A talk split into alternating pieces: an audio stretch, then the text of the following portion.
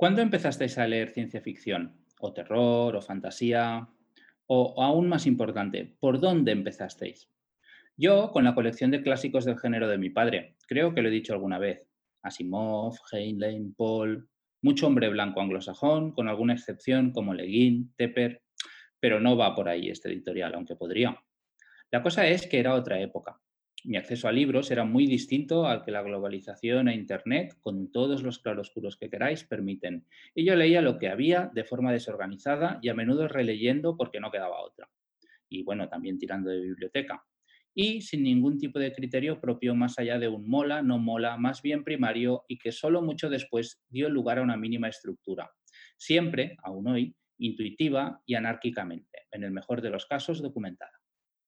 Claro, estamos hablando de ciencia ficción y de libros de la Edad de Oro o de la Edad de Plata, con todos los agujeros que queráis. El puro azar de la época en la que comencé a leer y de la composición de la biblioteca de mi padre me dio una visión bastante general de las posibilidades del género que no hubiera conseguido hoy en día a esa edad, tanto por tamaño del catálogo actual como por acceso, como por la tiranía de las novedades que las redes sociales favorecen.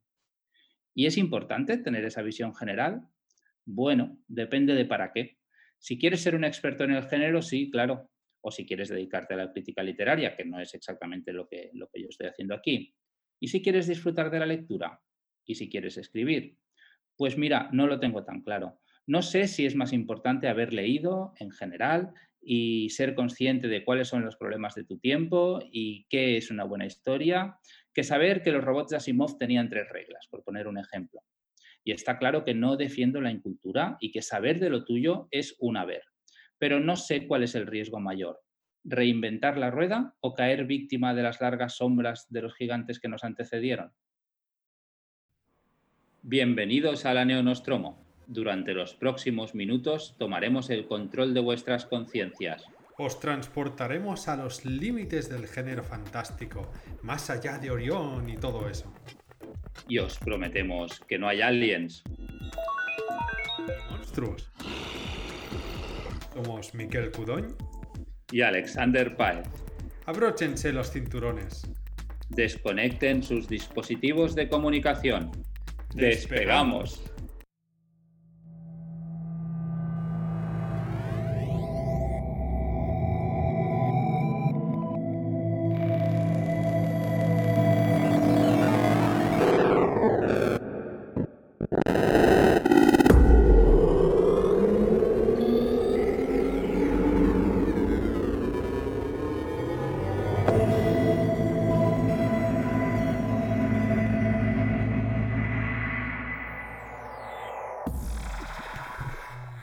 Bienvenidos al Neonostromo, tras este interesante editorial de, de Miquel que nos invita a reflexionar un poco sobre nuestro papel como lectores y, demás.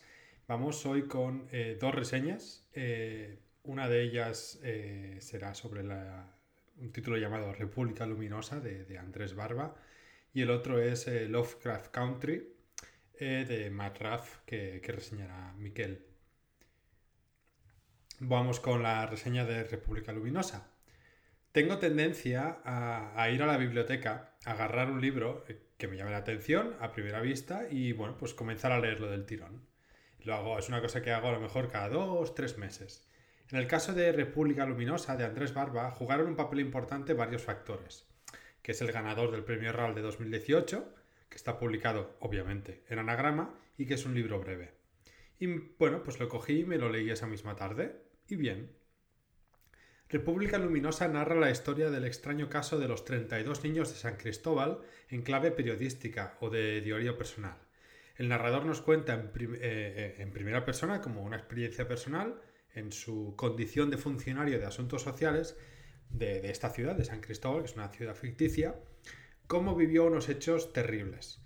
En esta ciudad de San Cristóbal, que supuestamente está entre el río Ere en Perú y la selva amazónica, 32 niños surgen de la jungla y causan el caos, el caos más absoluto posible. Violencia, robos, asesinatos, sexo. República Luminosa narra la infancia contrastada como algo terrible, efímero y horrible. El protagonista es padre adoptivo, y desde su perspectiva vemos el terror, el asco y el rechazo que siente hacia los niños, pero al mismo tiempo siente también fascinación, incomprensión e incluso admiración. A veces la narración adopta un cariz científico, entre comillas, cuando el protagonista intenta dar sentido a sus acciones, a las de los niños, a través del ensayo y del error. Trata de analizar su lenguaje en clave lingüística y de buscar pistas en su comportamiento y en sus rutinas para intentar comprender la situación. Por ello, la frialdad del relato contrasta con escenas mucho más vívidas y cruentas en las que el narrador bueno, pues, eh, está viviendo experiencias en primera persona bastante bueno, oscuras. El libro no tiene más. Barba hace gala de una habilidad tremenda para generar tensión narrativa y alargar una premisa que aparentemente parece agotada nada más iniciar la novela. En la primera página se nos cuenta todo. 32 niños que siembran el caos en la ciudad y que acaban muertos. Pero lo importante es el viaje, el por qué y el cómo, de dónde surgieron, por qué lo hicieron. La atmósfera del libro no me ha convencido tanto en este sentido, pues me ha resultado bastante irregular. A ratos es opresiva, digna de un buen libro de terror, como supuestamente es este. Pero en otras ocasiones es tediosa y parece que alarga el cliché con datos, información y personas que no aportan mucho. El narrador abusa de citar a periodistas, a escritores, a filósofos, para justificar las reflexiones que tiene sobre los niños. Pero cuando en un libro de 140 páginas estas citas puramente informativas, y me refiero a informativas en el sentido de que la periodista tal del diario tal que había hecho tal y escribió tal dijo, eh, suman un total de en todo el libro unas 30, 40 páginas, pues se nota mucho, mucho la descompensación con, con la historia. Tampoco me ha convencido demasiado la angustia que siente el narrador. A menudo me parecía una visión demasiado fría y desconectada de los hechos para un hombre que, bueno, pues lo sufrió en persona y que además pierde a varios familiares y que además es padre. Es decir, el, personaje está muy bien situado, pero como que no acaba de desarrollarse esa, angustia del personaje. En cualquier caso, tiene escenas terribles y otras mucho más pasaderas. En realidad, este libro me ha parecido un relato breve, muy alargado. Y lo peor que le puede pasar a un libro de apenas ciento y poco páginas es que hacia la mitad te aburras. Y yo me he aburrido un poco. El libro bebe en cuanto a estilo del corazón de las tinieblas de Conrad, de esa crónica angustiosa de unos hechos que vistos con perspectiva parecen como obvios y, evidentes, pero que en contexto, cuando los vives en persona, tienen, tienen que haber sido horripilantes. También hay mucho del Señor de las Moscas, esa tribu de niños que montan su sociedad sin adultos, repleta de violencia, de sexo y de sinergias de poder y, de dominancia poco coherentes con, la infancia, con el concepto que tenemos como adultos de la, infancia. El autor abusa de generar expectativas eh, como por ejemplo, y cito, cito, cito sin, sin, sin, me lo estoy inventando, ah, pero es un ejemplo. Dice cosas como, y lo que pasó después del día fue terrible y lo que pasa después, pues, pues no es tan terrible, porque lo que yo me imagino en mi cabeza como lector es mucho peor de lo que luego ocurre de verdad en el libro. Me imagino, no sé, un asesinato o un niño atropellado, no sé, algo como muy cruento, porque el libro te, como que te lleva hacia esos caminos y luego en realidad es un niño que rompe un saco de arroz o un niño que le roba el bolso a una anciana en un parque, cosas así. Que bueno, como que chocan un poco y como que no acaba de cumplir las expectativas que el propio libro te está generando y que abusa muchísimo de, esta especie de pseudo cliffhanger. Creo que otro modo de anticipar estos momentos a mí me hubiera encajado mucho mejor con, la, como, bueno, como mi percepción como lector. Pero pedirle cosas que no tiene a un libro es relativamente injusto, así que no más de esto. El libro tiene también cierto tono alegórico que podríamos incluso incluir en una ciencia ficción muy lindante y política. Porque, a fin y a cabo, tiene ese tono de fábula en una ciudad inventada y demás. O sea, es fantástico seguro. Pero bueno, ¿cómo desde nuestra atalaya capitalista y liberal ya no somos capaces de comprender lo que nos rodea, ni nuestro mundo? ¿Cómo el desarrollo nos separa de todo? ¿Y cómo nos obligamos a no creer que algo no marcha bien para poder mantener nuestro modo de vida y nuestro confort? Por muy autodestructivo que sea. Sí, sí, este libro es del 2018, aunque, bueno, estando a agosto de 2020 es bastante, bastante actual. Vale, gracias por, la reseña. A mí me hacía pensar también un poco en una película que me gusta mucho, aunque hace muchos años que no veo, que es Quién puede matar a un niño, ¿no? Todos estos libros. Sí, sí, también va de eso. También es verdad, no, no, no lo he mencionado, pero bueno, también trata un poco de hasta dónde tiene que llegar la crueldad de un niño para que te plantees, pues, matarlo o agredirlo. es A mí son, son historias, quien puede matar un niño o la de o lo que has mencionado el Señor de las Moscas, que me angustian mucho. Realmente la, imagen del niño, y no, no idealizo especialmente la infancia, pero la imagen del niño convertido en monstruo me da muy mal rollo. claro, este es yo creo que es el problema de esta novela, ¿eh? que no acaba de crear esa angustia hacia los niños. Quiere, pero se pierde un poco en, el, en, el, en las propias cavilaciones existencialistas del protagonista y no acaba de... Los niños no acaban de dar tanto mal rollo. Vaya.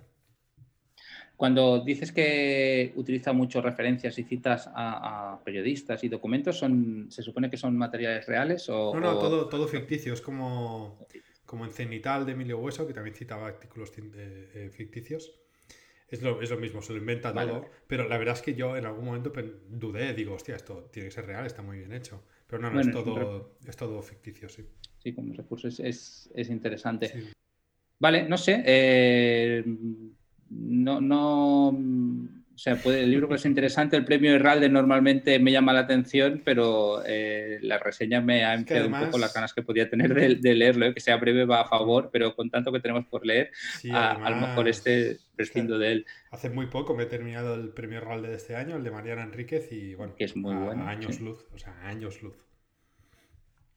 Muy bien. Una duda sí que tenía. ¿El narrador es narrador en primera persona? Sí y cómo y el narrador está haciendo una investigación o algo, cómo, cómo integra en una narración a primera persona estas referencias. El tipo básicamente te, está contando lo que pasó 20 años después. Es, como te digo, es como el, como el libro de Conrad, El corazón de las tinieblas, que es el, el, señor que te cuenta los hechos con la perspectiva del tiempo. Entonces él ya tiene mucha información sobre lo que pasó y te la cuenta desfragmentada. Claro, alarga muchísimo y básicamente lo, que pasa, que repito, se explica en la primera página y no es un spoiler, es que 32 niños entran al final en un supermercado y se cargan a tres personas y se van a la jungla, los buscan y los matan. Esto que te acabo de explicar en una frase que puede ser un relato muy chulo, se alarga, pero infinito, y se hace aburrido. Yo, a mí no me ha funcionado, no, no he aguantado la tensión porque creo que no, no, creo que no lo soporta bien. ¿Y, a nivel de estilo qué tal? Bueno, está bien, es curioso. Un poco frío, pero está bien. mal no está, tampoco es. No, no me arrancaría los pelos. Muy bien, vale, pues muchas gracias por, por la reseña y si no tienes nada más que añadir, voy a pasar a la mía.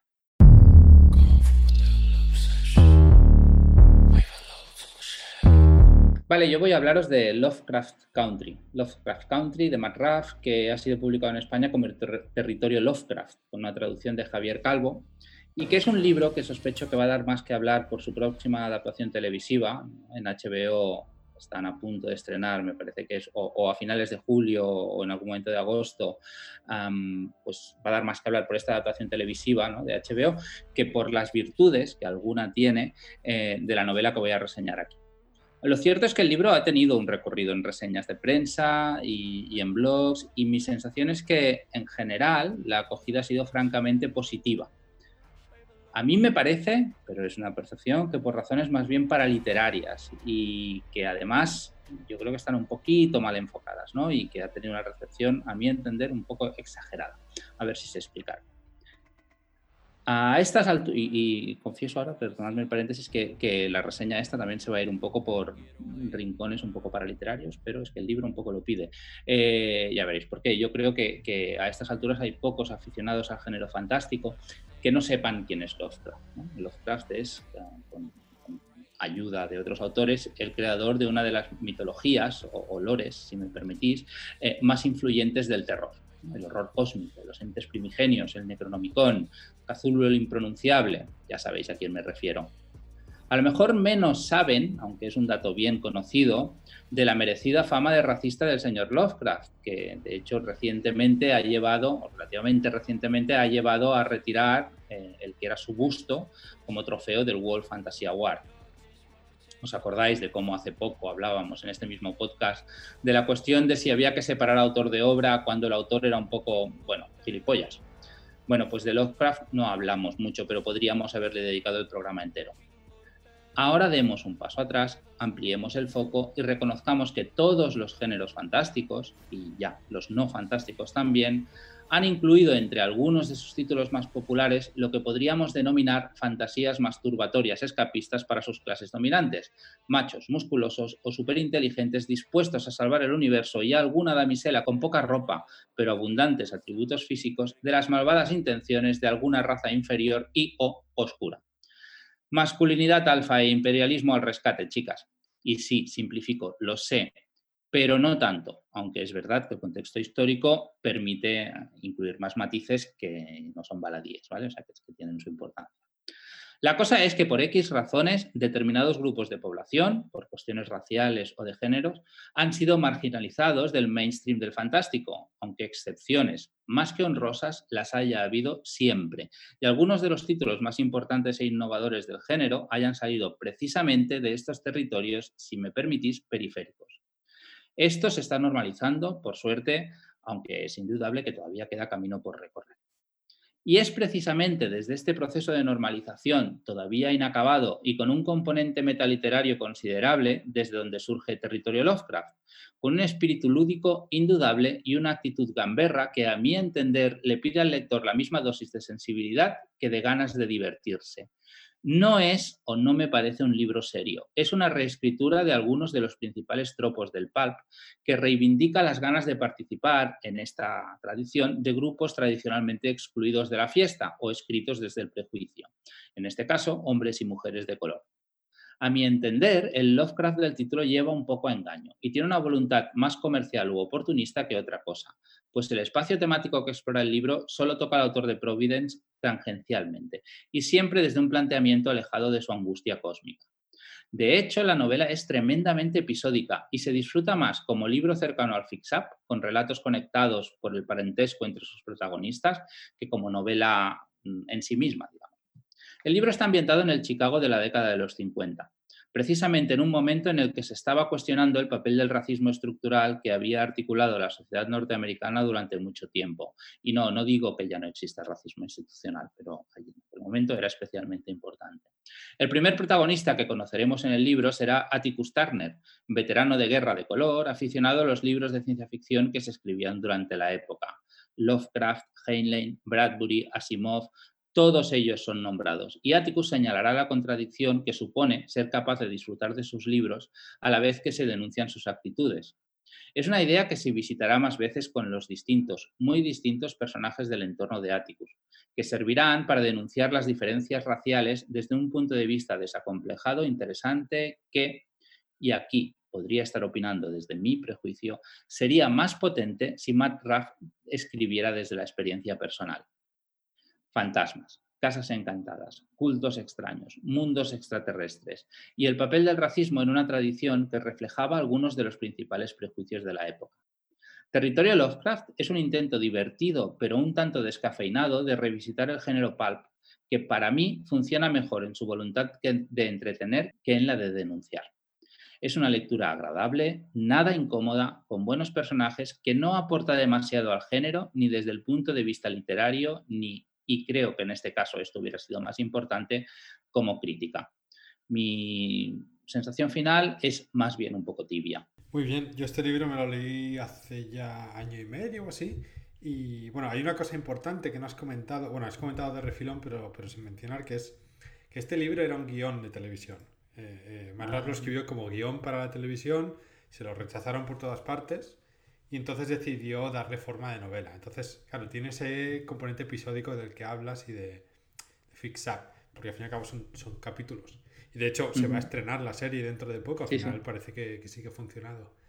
Eh, yo cuando me lo leí, sí que me lo leí, quizá, bueno, no sé, pero quizá por las reseñas que había leído lo pintaban eso como, como pulp, con alguna cosilla de los años 50 Lovecraftera o de terror, pero era más, más cercano a Buffy cazavampiros o a Expediente X que a Lovecraft. Y yo ahí es donde entré. me, lo, pasé muy bien y la verdad es que me, gustó.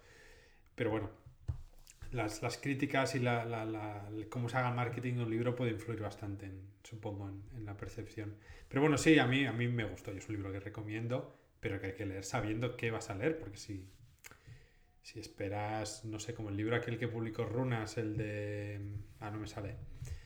Publicó un, libro muy, muy breve de Tom Víctor Lavalle. ¿El Víctor Lavalle era? El de la balada de Tom el Negro o algo la balada de Tom el Negro. No, no, es, no es ese tipo de libro. No es una revisitación de un relato de Lovecraft y tal.